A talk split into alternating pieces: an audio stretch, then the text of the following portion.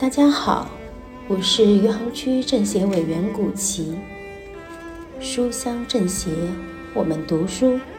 今天我给大家推荐的书是《撒哈拉的故事》。这是一本散文随笔，书里描写了三毛和荷西在撒哈拉沙漠生活时的所见所闻。三毛的文字直白、清爽、朴实、灵动，不做太多的粉饰，没有生硬的哲理。读撒哈拉的故事，就好像听朋友讲他动人的生活经历，仿佛身临其境。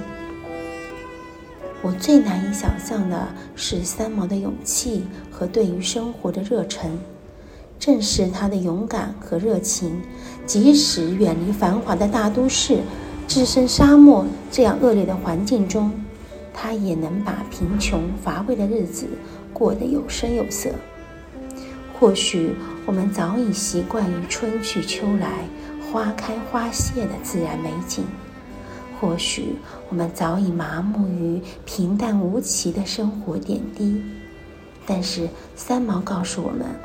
不能忘记生活中那一束给予我们生命、希望和力量的阳光，那是我们生活中不可多得的温柔与惊喜。